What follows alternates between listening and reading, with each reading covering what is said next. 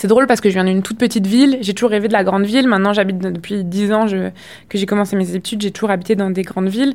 Et, euh, et j'aime ça. Et j'aime plein d'aspects de la ville. Mais aussi, je me rends compte à quel point j'ai besoin euh, euh de la nature, etc. Et surtout, bah, là, l'idée d'habiter dans une sorte de communauté douce justement avec des animaux. Moi, voilà, j'adore les animaux.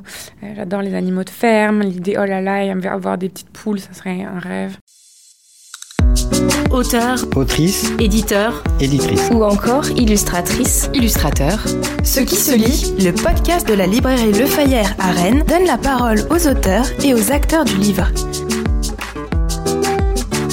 Ce qui se lit entre vous, Myriam Mal, autrice et dessinatrice, et Cléo, l'héroïne de votre roman graphique intitulé Adieu triste amour, paru aux éditions La Ville brûle en avril 2022, c'est l'intuition cette petite voix intérieure qui se manifeste en nous et qui, se nous tendant l'oreille, nous montre le chemin. Avec toute cette délicatesse des mots et des dessins, nous vous devinons à l'écoute de vous-même, à l'écoute aussi de la musique inspirante et environnante qui se joue au moment de vos créations. Adieu triste amour parle bien sûr d'amour et de tristesse, mais aussi de la nécessité de s'écouter, d'entendre ses désirs, parfois oublié, et de s'aventurer dans l'immense et beau voyage que la vie nous propose. Un voyage qui nous mène vers où? Possiblement vers l'amour tien. L'amour sous diverses formes. L'amour qui se meurt pour mieux renaître, l'amour de l'autre, l'amour des autres, de soi-même, l'amour de l'amitié, des lieux,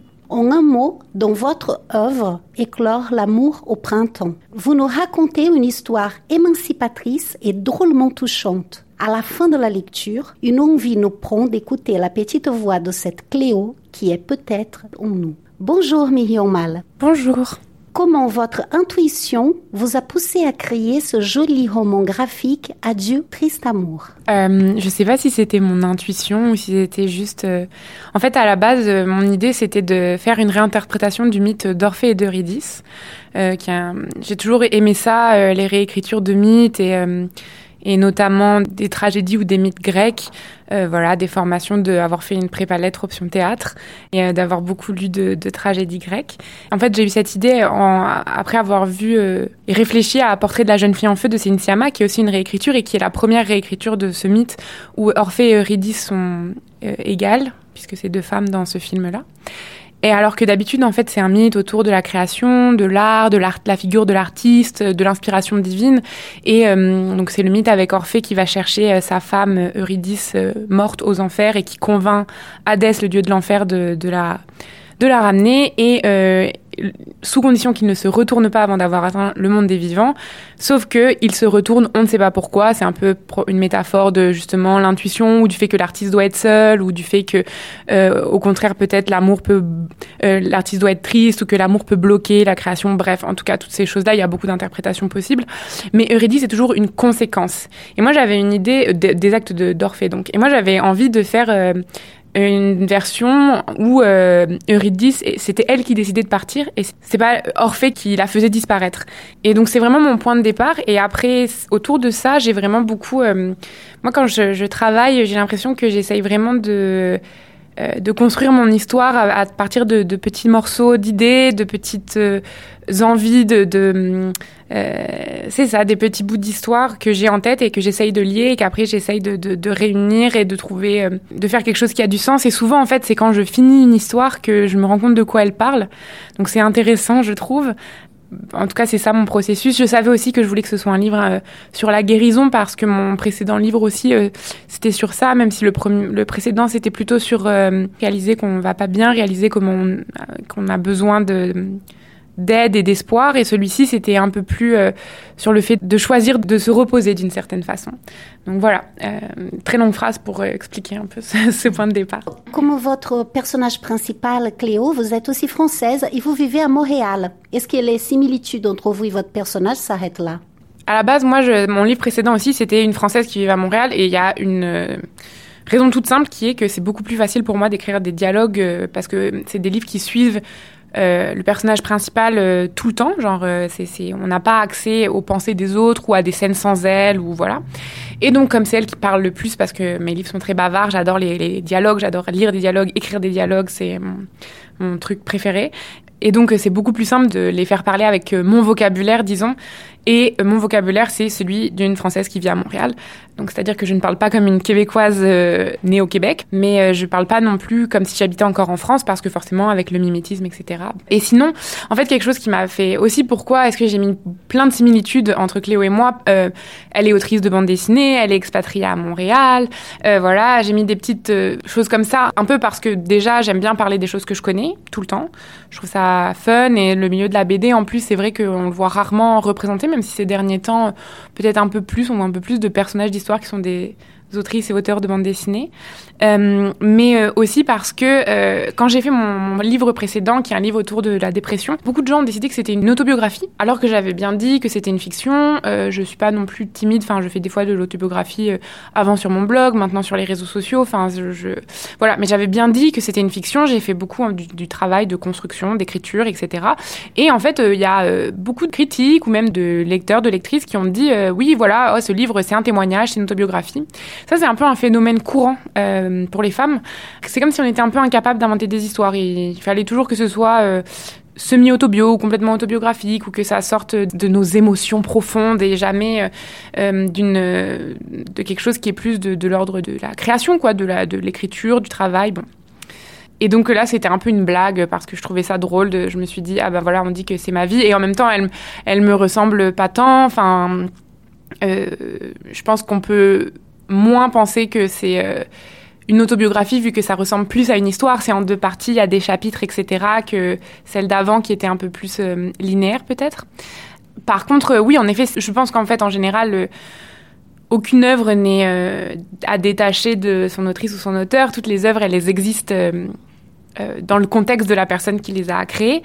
Et d'ailleurs, dans le livre, à un moment, Cléo parle de la création, et ça, c'est peut-être voilà, c'est un peu méta BD, je ne sais pas comment on pourrait dire, mais parce qu'en effet, c'est moi aussi comment je vois la création, c'est-à-dire je pense qu'on met une part de nous, mais aussi une part de euh, de qu'est-ce qu'on veut raconter, des idées qu'on veut faire passer. C'est pas forcément un témoignage de nos vies, plus qu'un témoignage de comment on voit les choses, de la position depuis laquelle on écrit, euh, et voilà. Et forcément, ça touche à des sujets qui euh, qui sont très importants pour moi, c'est-à-dire euh, les dynamiques de groupe, qu'elles soient négatives ou positives, les dynamiques euh, de genre.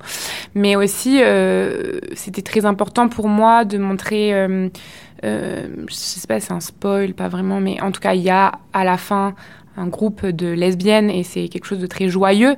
Ça, c'était quelque chose de très important pour moi, qui suis lesbienne et pour qui c'est qui c'est très important comme beaucoup d'autres personnes euh, disons issus de minorités sociologiques, euh, de voir des histoires où on a le droit euh, d'exister et d'être heureuse et d'être heureux, et pas seulement des histoires qui parlent de violence, euh, de drame, d'impossibilité, juste des moments doux et des moments et voilà, et des moments pleins d'espoir et de douceur, encore une fois. Et euh, ça, c'est quelque chose d'extrêmement intime pour moi, en fait, et d'extrêmement important. Mais ça ne veut pas dire que c'est ma vie, même si j'aimerais bien, moi aussi, euh, avoir plein d'animaux et des poules et habiter avec euh, plein d'amis. Mais bon, malheureusement, pas. C'est pas encore le cas. Peut-être un jour, peut-être un jour. J'ai lu que vous avez fait des études donc de bande dessinée à Bruxelles et que vous avez un master en sociologie. Est-ce que cette dernière discipline vous inspire particulièrement justement pour écrire. Je sais pas si ça m'inspire pour écrire, mais en tout cas c'est sûr que ça m'a aidé moi dans dans mes connaissances, dans ma vision des choses. Euh, par exemple, je parle du fait que aucune œuvre euh, ne peut être sortie de son contexte et existe dans son contexte. Et ça, c'est quelque chose, voilà, euh, en sociologie, ça dépend d'où on se positionne. Mais moi, par exemple, je ne crois pas du tout qu'on puisse être neutre. voilà, on parle de choses comme des concepts comme le point de vue situé, par exemple, c'est-à-dire de, de, savoir depuis quelle position sociale on parle, d'être consciente des dynamiques de pouvoir, des différents enjeux politiques qu'il y a en fait partout, mais aussi au sein de l'art qui est on a souvent tendance, et surtout quand on est dans une position de pouvoir, euh, souvent tendance à le voir comme neutre, comme apolitique, comme euh, par exemple, euh, voilà, il y a des gens qui vont soutenir que, j'en sais rien, les films Marvel, voilà, c'est pas politique parce que c'est du divertissement. Alors qu'en fait, un film Marvel, tout comme un film indépendant français, tout comme le dernier roman de tel auteur très connu ou débutant, ce sont des œuvres qui sont très très politiques et parce qu'en fait, voilà, c'est tout, toute œuvre est politique, même si je me répète. Ça, c'est des choses que vraiment, je pense que ça m'a aidé à construire mes réflexions euh, bah en fait social et politique je répète mille fois ce mot-là mais parce qu'il est très important et que je dirais pas que c'est euh, des œuvres militantes par contre c'est sûr que j'essaye de, porter euh, en tout cas d'être euh, en accord avec mes positions et euh, la façon dont je vois les choses. Je sais pas si ça fait du sens. La façon comme vous voulez participer au monde. Oui, c'est ça, je pense. Et puis il y a ce truc que aussi, euh, quand je dis que ça m'a aidé à me construire moi, c'est vrai que j'ai eu la chance parce que c'est vrai que l'université c'est très élitiste et euh, c'est des textes qui sont souvent très ardus et difficiles à parfois à rencontrer ou à comprendre euh, quand on n'a pas ces clés-là, quand on n'est pas dans ce système-là, cette institution-là. C'est pour ça que moi, j'ai fait beaucoup de vulgarisation avant aussi, parce que je trouve que c'est très important, la vulgarisation, et de rendre des concepts euh, accessibles à tout le monde, parce qu'en fait, euh, c'est pas forcément si compliqué que ça à comprendre. C'est quand c'est utilisé avec des mots très pompeux que ça le devient. Et, mais par contre, du coup, d'avoir accès à toutes ces théories, à tous ces textes, etc., ça m'a vraiment permis, je pense, moi, encore une fois, de me construire et je comme je disais, comme je pense que mon travail c'est un produit de qui je suis euh, et de ma voilà de ma façon de voir euh, la création, ben c'est sûr que ça a un impact aussi dans ça. Par exemple, c'est je pense pas que je vais faire euh, des œuvres qui vont être misogynes parce que en tout cas j'espère pas. Ça serait vraiment à l'inverse de toutes mes connaissances et de tout ce que je suis. c'est comme ça que ça m'inspire peut-être, je sais pas. Il est important pour vous euh, de raconter cette histoire dans laquelle cette femme, Cléo, qui est une fille très moderne, se retrouve quand même dans un contexte aux allures plutôt classiques à un moment donné. Couple hétéro, ayant suivi son amie euh, qui a plus de succès professionnel qu'elle à ce moment-là, qui fait l'effort de quitter ses propres amis pour accueillir ceux et celles de son compagnon. Bah, je pense qu'il y a, comme je disais, c'est un livre, euh, pour moi, je voulais vraiment parler des des dynamiques de groupe. Le, le groupe, c'est vraiment un sujet qui me semble très important par, et qui m'intéresse beaucoup parce que je pense qu'il peut être à la fois extrêmement euh, destructeur et extrêmement positif. Moi, c'est dans, dans la communauté que je mets mes espoirs et c'est dans la possibilité d'exister en groupe, euh, dans un groupe égalitaire, euh, que je place, euh, voilà, comment dire, mes, mes rêves, peut-être. et vraiment, c'est quelque chose qui est important pour moi, mais je pense en effet que les dynamiques de groupe peuvent être aussi euh, négatives et notamment, voilà, bien sûr, quand on parle de l'hétérosexualité, bah, c'est des sujets qu'on aborde de, de plus en plus et tant mieux, mais voilà, les, les concepts de charge mentale, les concepts, en fait, juste de sexisme au sein du couple, le patriarcat, etc., le couple hétérosexuel, en fait, il est de base inégal. Euh, il est fait pour être inégal et, euh, et, de plus on demande aux femmes d'avoir très peu d'exigences donc euh, par exemple moi je, comprends qu'on puisse pas dire à tout le monde go lesbienne allez-y devenez toute lesbienne et tout mais je pense que réinventer des règles de l'amour retravailler c'est pas forcément ça qui est la solution pour les femmes hétéros mais plutôt d'être plus exigeante euh, dans ce qu'elles veulent, quoi, parce que, et même si tout nous dit de pas aller dans ce sens-là. Et donc là, c'est un peu ça, en fait. Je pense qu'il y a beaucoup de femmes qui euh, euh, sont très féministes, qui ont vécu des choses très dures et qui ont comme travaillé pour essayer de se reconstruire, qui vont avoir une pensée politique développée, etc. Mais au sein du couple, en fait, au sein du privé, des dynamiques inégales peuvent se réinstaurer. Et là, donc, c'était pas tant en fait dénoncer le couple hétéro que je voulais montrer parce que je pense que c'est une situation extrêmement banale en fait cette situation qu'il y a au début de relations euh, dysfonctionnelles en fait.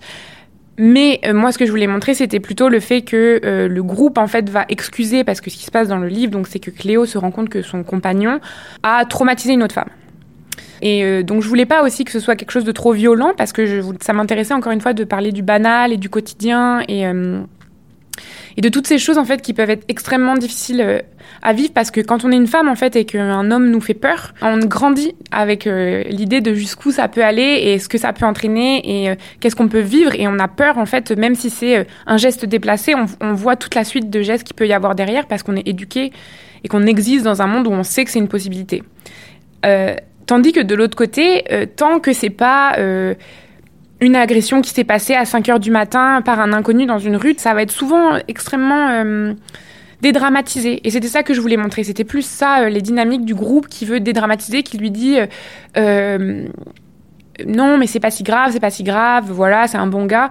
Et en fait, tout à l'heure, vous parliez de, de voix intérieure. Peut-être que là, c'est ça, c'est plus qu'une intuition où moi, je suis pas du tout quelqu'un qui est, je suis pas du tout spirituel, je suis pas du tout euh, branchée, euh, euh, je sais pas, Enfin, bref, je, ne sais pas comment dire, mais je suis quand même quelqu'un de très cartésienne, je pense. Mais je pense que cette intuition, c'est pas une intuition magique, c'est plus quelque chose où on sait qu'il y a un désaccord entre ce qu'on vit et, ce qu'on sait. Et je pense que c'est cette, dissonance qui va prendre toute la place au final chez Cléo et qui va la faire changer.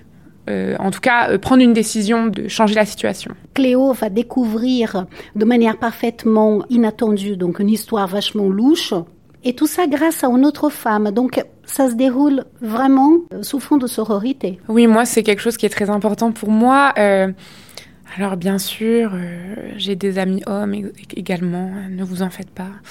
Il y en a quelques-uns. Mais non, je veux dire, mais euh, c'est vrai que pour moi, la sororité, c'est très important. Ça ne veut pas dire qu'on doit aimer toutes les femmes, ça ne veut pas dire que toutes les femmes sont des bonnes personnes, ça ne veut pas dire qu'il y a certaines femmes qui ne peuvent pas être nos adversaires politiques. Euh, par exemple, euh, je ne sais pas, euh, en ce moment, voilà, je pense à Marine Le Pen. ça ne veut pas dire qu'on doit soutenir Marine Le Pen ou Valérie Pécresse parce que ce sont des femmes. mais par contre, je pense que entre femmes, par rapport au sexisme, il y a une alliance qui doit être faite, en tout cas qui est là et qui est sous-jacente, mais que toute la société nous, nous ordonne de détruire et de nous voir comme des rivales, comme des menteuses, toujours se positionner par rapport aux hommes. Moi, il y a une théoricienne que j'aime beaucoup, même si Bon, à la fin de sa vie, elle est un peu, elle a eu des positions euh, transphobes qui sont complètement à l'opposé de, de ses textes, qui est très étrange, mais qui est donc Adrienne Rich, qui a écrit, euh, qui a écrit l'hétérosexualité compulsive et euh, l'existence lesbienne. Et en fait, dedans, elle parle du fait que, enfin, c'est un très bon texte, très clair, pas du tout biologisant, où elle explique en fait, bah, pourquoi est-ce que l'hétérosexualité est un système et euh, pour elle elle élargit en fait le continuum lesbien euh, pas juste aux femmes qui ont des relations romantiques mais aussi aux femmes euh, qui ont vécu par exemple les, les voilà qui étaient des femmes qui achetaient des propriétés ensemble pour ne pas vivre sous le joug des hommes etc bon bref. Mais tout ça pour dire à un moment elle dans son texte elle dit que ce qu'il faut faire en fait pour sortir de cette institution hétérosexuelle c'est euh, de replacer notre, euh, j'ai oublié le terme qu'elle utilise, mais en gros que qu'on est éduqué à, mettre toujours en priorité dans nos têtes euh, les hommes, à penser d'abord aux hommes, même même en tant que femme. Et elle dit non, en fait, il faut qu'en tant que femme, on pense d'abord aux autres femmes et au bien-être des femmes. Et c'est vraiment quelque chose qui est très important pour moi parce que on parle souvent de oh là là, qu'est-ce que le féminisme ça apporte dans nos vies. Bon, moi, je suis pas du tout fan du féminisme comme développement personnel. Je pense pas que le féminisme ça rende notre vie mieux parce que euh, parfois, on, enfin, c'est pas ça qui va faire qu'on va détruire forcément les, les, les systèmes de domination qui sont en place. Et au contraire, des fois, on va plus les voir et ça peut devenir très vite oppressant. Par contre, s'il y a bien une chose que ça apporte toujours, en tout cas moi je trouve, c'est euh, la sororité, quoi. Le fait de réaliser qu'on n'est pas des ennemis, qu'on est des alliés, que ça ne veut pas dire qu'on doit toutes s'aimer, mais que dans cette dynamique-là, en fait, on peut être là les unes pour les autres, et surtout que souvent on est, il y a une sorte de manipulation pour qu'on soit les unes contre les autres, alors qu'en fait. Euh, eh bien, ça n'a pas lieu d'être. Encore une fois, dans son texte, Adrienne Rich, elle dit, mais euh, demandez à la plupart des femmes, en fait, même les femmes hétérosexuelles, qui sont les personnes qui leur apportent le plus de bonheur, le plus de bien-être dans leur vie, elles vont répondre les autres femmes. C'est quelque chose, je pense, qui est très vrai.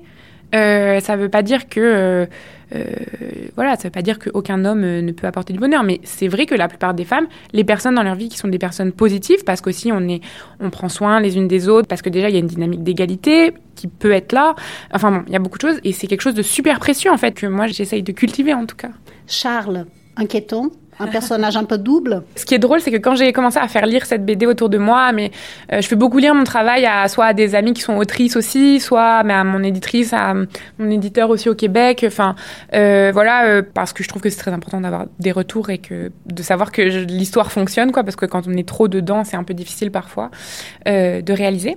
Et donc, un des premiers trucs qu'on m'a dit, c'est oh mais est-ce que le gars c'est machin, c'est un tel, ces trucs comme des noms de mecs qui gravitent dans le milieu de la BD en mode je, je les ai mis dans ma BD et j'étais comme non, mais en fait, c'est très banal ce genre de comportement. C'est pas un gars en général, il y en a plein qui sont assez similaires à ça. Et donc, moi, ce que je voulais, c'était ça. C'était vraiment montrer ce, cette banalité de. Euh, euh, de l'abuseur en fait. Et je voulais aussi par exemple qu'il soit charmant un peu. Je voulais pas, ça aurait été facile de juste faire un gars hyper moche, hyper euh, hyper con et désagréable. Je voulais vraiment montrer l'aspect manipulateur aussi, mais aussi l'aspect. Euh, je disais à mes amis, j'avais vraiment envie qu'il soit poussable, c'est-à-dire qu'on ait envie de le pousser au sol, genre parce qu'il est trop énervant. Donc c'était un peu mon, but. Et je pense qu'en fait il est j'en parlais donc avec avec des gens et des fois on me dit ah oui mais hum, t'as pas peur que ce soit vu comme un peu extrême et tout. Et je suis comme non je pense vraiment pas euh, euh, je pense que au contraire c'est quelque chose de très banal et de très euh, normalisé. Et en fait je pense que c'est ça qui peut faire comme si c'était trop intense parce que c'est plus difficile de ne pas se voir, je pense, dans un comportement euh, négatif, euh, d'abus dans ce cas-là, euh, quand il est plus proche de nous que quand c'est un monstre sanguinaire, voilà, qui, qui, déambule la nuit dans les rues en quête de sang, quoi. Et avant, j'avais un blog BD où je parlais notamment, je faisais des BD sur des concepts féministes, etc. Et donc je faisais des trucs plus ou moins larges. Et à un moment, j'avais fait un article sur la friend zone, donc sur le concept qui les gars deviennent amis avec des filles euh, juste parce qu'ils veulent sortir avec elles. Et en fait, une fois qu'elles elles les rejettent, ils sont plus intéressés à être amis. Ils veulent pas de leur amitié.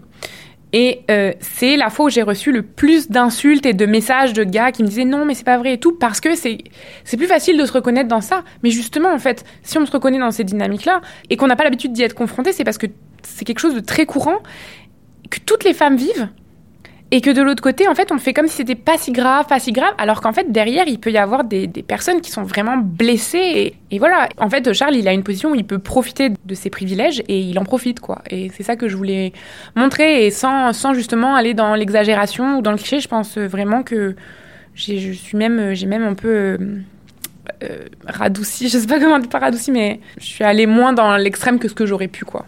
Votre roman graphique est aussi un hommage à la nature, quelque part, non? Mm -hmm. Euh, bah, Je pense que ça, c'est peut-être l'effet euh, pandémie. Euh, on est tous dans nos petits appartements en ville et qu'on rêve juste d'être dans la forêt avec des animaux. puis voilà. Puis moi, c'est vrai que c'est drôle parce que je viens d'une toute petite ville. J'ai toujours rêvé de la grande ville. Maintenant, j'habite depuis dix ans je, que j'ai commencé mes études. J'ai toujours habité dans des grandes villes. Et, euh, et j'aime ça. Et j'aime plein d'aspects de la ville. Mais aussi, je me rends compte à quel point j'ai besoin euh, euh, de la nature, etc. Et surtout, bah, là, l'idée d'habiter dans une sorte de communauté douce, justement avec des animaux. Moi, voilà, j'adore les animaux. Euh, j'adore les animaux de ferme. L'idée, oh là là, avoir des petites poules, ça serait un rêve. Bref, euh, mais euh, tout ça, bon, voilà. Et c'est sûr que c'est sûr que je pense que pour le coup, il y a cette envie-là, puis il y a aussi eu le fait de, de genre ressentir le manque euh, criant de nature euh, pendant cette année et quelques de confinement qui, qui a joué, je pense. Quand on ne parle pas le français de Québec, ou de Montréal, bah, on découvre plein de choses parce que vous avez vraiment travaillé sur un langage particulier pour euh, les échanges. Euh, oui, bah, en fait, c'est ça, comme je disais, euh, à part pour Cléo qui parle vraiment comme moi, même si bah, c'est pas ma façon de parler, mais disons que c'est mon vocabulaire. Après, j'essaye toujours de le twister un peu. Enfin, j'essaye toujours de construire un langage propre à chacun de mes personnages, comme un peu les, les gens. J'aime beaucoup travailler les dialogues et donc. Euh, sans, je veux pas non plus que mes dialogues ça ressemble à du parler, mais il y a un truc que j'essaye de mettre cette touche d'oralité de euh, chaque personne a des petits tics de langage, etc. Sans que ce soit insupportable à l'écrit là. Mais en effet, euh, aussi une autre chose que je veux en tant que française immigrée au Québec. Bon, on n'a pas une très bonne réputation, les Français en général, à l'étranger, parce qu'on se comporte pas très bien quand on est des touristes. On se comporte comme des colons, comme ils disent euh, au Québec, et ce qui va très bien avec notre histoire euh, coloniale. Car, euh, ouais. en tout cas. Et du coup, un truc que font souvent déjà les Français, c'est se moquer du, du, Québécois, de la façon de parler des Québécois. Et en plus, des fois, l'exagérer, voilà. et en plus, souvent, l'exagérer mal. Par exemple, tout le monde qui dit tabernacle, alors que personne ne dit tabernacle, c'est tabarnak, et c'est pas du tout. Enfin, c'est. Bref. Et donc je ne voulais pas du tout, enfin je, je veux faire très attention à ma position euh, de française qui écrit des personnages québécois, parce qu'il y a dedans, il y a des personnages qui sont québécois, québécoises. Donc euh, bah, j'essaye vraiment de, bah, là, de juste écrire comme mes amis parlent en fait. Euh. Et des fois quand j'ai des doutes, ma colocataire qui est québécoise, je lui dis excuse-moi Sophie, est-ce que... qui est autrice de bande dessinée aussi, excellente autrice, Sophie Bédard.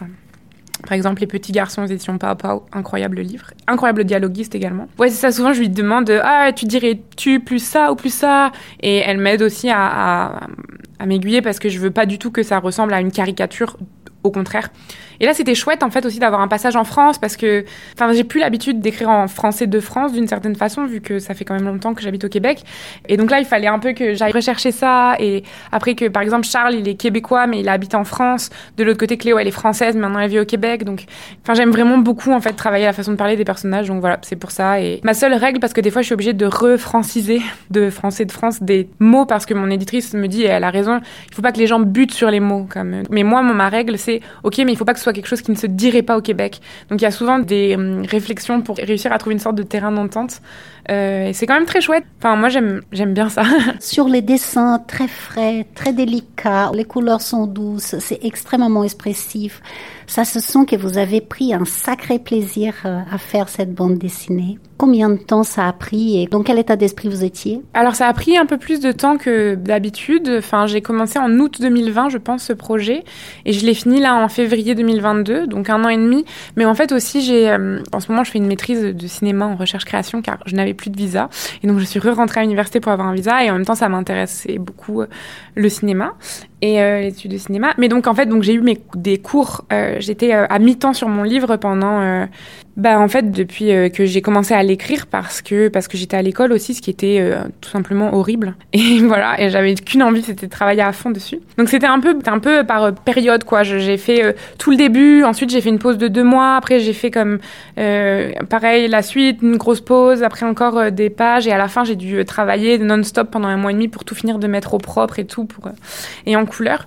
Mais en effet, je me suis beaucoup amusée avec le dessin. Je pense que aussi avec la pratique, euh, mon dessin, il est, je sais de plus en plus euh, comment l'utiliser. Alors merci beaucoup parce que je suis quand même un peu euh, répertoriée ici comme une dessinatrice qui dessine mal. J'ai beau quoi que je fasse, c'est on va toujours y avoir des commentaires sur ça et je suis comme OK. Enfin, je veux dire, on peut ne pas aimer mon dessin, bien sûr. Je suis pas non plus particulièrement fan, mais il y a beaucoup de gens qui font comme si je ne savais pas dessiner alors que je réfléchis quand même beaucoup à comment je dessine, euh, la composition, euh, le style de dessin, etc. Bref. Mais donc voilà, euh, ça m'a pris quand même du temps, notamment parce que j'étais à l'école et puis aussi parce que j'ai beaucoup retravaillé la fin j'avais plusieurs idées pour la toute fin et en fait, euh, je suis vraiment contente de la façon dont le livre se termine. Euh, et c'était aussi quelque chose de très chouette en fait d'aller dans une, direction, de revenir en arrière, d'y retourner, de revenir en arrière, d'avancer un peu, un pas en arrière, trois pas en avant, bref, tout ça. Euh, c'était très chouette, mais en effet, ça m'a pris ça m'a pris un peu plus de temps que j'avais prévu à la base, donc voilà. Mais et aussi j'ai eu le Covid. Alors ça, ça a ralenti aussi le livre, le, fait de faire le livre. Mais bon, que d'aventure. Maintenant, il est fait. Je suis bien contente. Merci infiniment, Mal, pour ce temps partagé. C'était tellement généreux, très agréable. Merci beaucoup. Merci pour toutes ces questions. C'est très gentil d'avoir des, belles questions comme ça. Ce qui se lit, le podcast de la librairie Le Fire avec Mal, autrice et dessinatrice, qui parle de son roman graphique Adieu triste amour, paru aux éditions La Ville brûle. Merci à l'équipe Lofire pour avoir organisé cette rencontre. Ce podcast a été réalisé par Juliana Alain pour la librairie Lofire. Le podcast vous a plu? N'hésitez pas à vous abonner, à partager et à nous suivre sur les réseaux sociaux.